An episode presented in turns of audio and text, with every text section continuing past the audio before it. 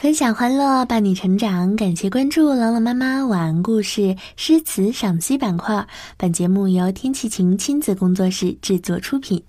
今天我们继续来欣赏一首诗歌，来自于唐代诗人王之涣所著的《凉州词》。《凉州词》，唐·王之涣。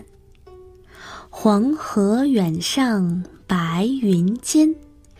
一片孤城万仞山，羌笛何须怨杨柳，春风不度玉门关。这首诗书写了边疆将士的怀乡之情。全诗呢，虽然极力渲染将士们不得还乡的怨情，但是呢，丝毫没有颓丧消沉的情调，充分表现出盛唐诗人豁达的胸怀。我们一起来欣赏一下这首诗《凉州词》，是唐代乐府《凉州歌》的唱词，原为凉州，也就是现在甘肃省武威市一带的歌曲。唐代诗人常以此调作歌，描写当地的边陲风光和战争生活。黄河远上白云间，一片孤城万仞山。这里的万仞形容非常非常的高，仞呢是古代以七尺或八尺为一仞，所以呢万仞，小朋友们可以想一想，到底有多高呢？非常非常的高。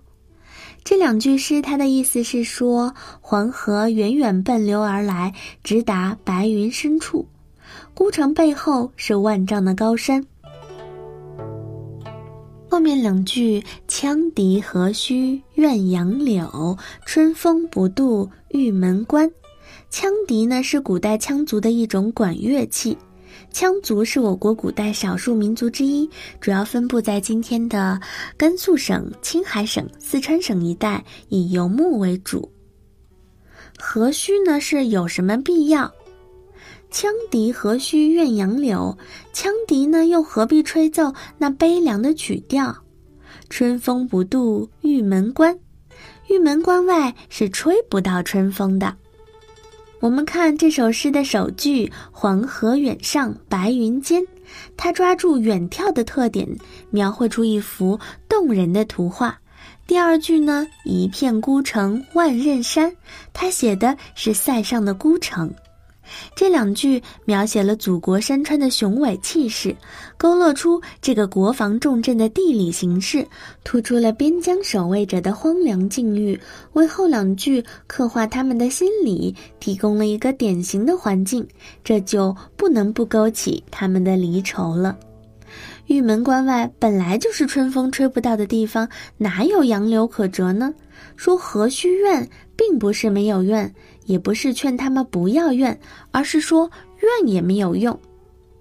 春风一语双关，暗喻朝廷不关心边塞将士艰苦的生活。